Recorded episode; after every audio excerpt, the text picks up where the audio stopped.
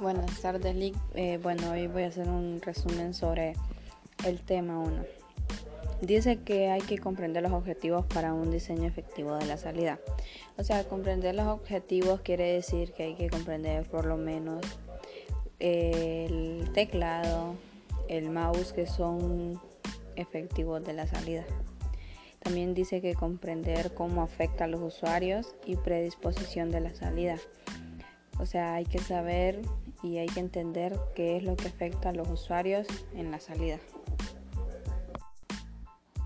También dice que en el tema 2 dice que los miembros de la organización basan sus decisiones se determina como en base en los que de los analistas reciben como importante para la empresa. O sea que los los miembros de la organización, digamos que de una empresa, reciben las cosas importantes para la empresa y ellos hacen lo que se puede para que la empresa funcione.